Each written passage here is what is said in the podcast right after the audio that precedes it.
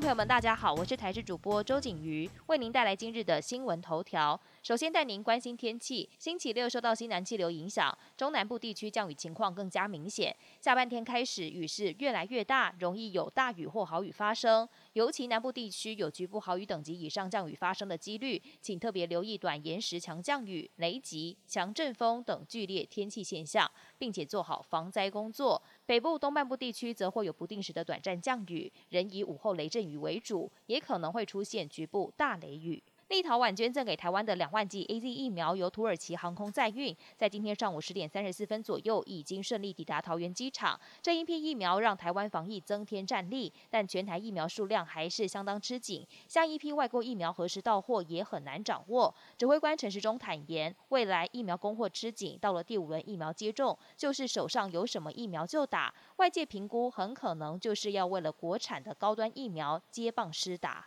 疫情冲击民生经济，政府严拟推出振兴五倍券，不过细节还在讨论。民进党政国会派系立委有不同意见，发表联合声明指出，振兴券应该像去年的三倍券有所区隔，呼吁别再让民众用现金换振兴券，而且不同产业的振兴方案，像是易饭券、农油券等，应该要延续发放，扩大振兴。国民党则持续喊话，应该要普发现金纾困。东京奥运赛事进入第二个星期，日本政府却宣布东京的疫情紧急状态延长到八月底，而且把东京周边的三个县和关西大阪府也列入紧急状态地区。因为这些地区的新增确诊创新高，如果不紧急处置，恐怕失控。但是日向菅义伟强调，日本不适合封城，所以解方还是疫苗注射。网球名将 Djokovic 今年挑战年度金满贯的希望确定落空。冬奥男单四强赛对上身高一百九十八公分的二十四岁德国年轻小将兹维列夫。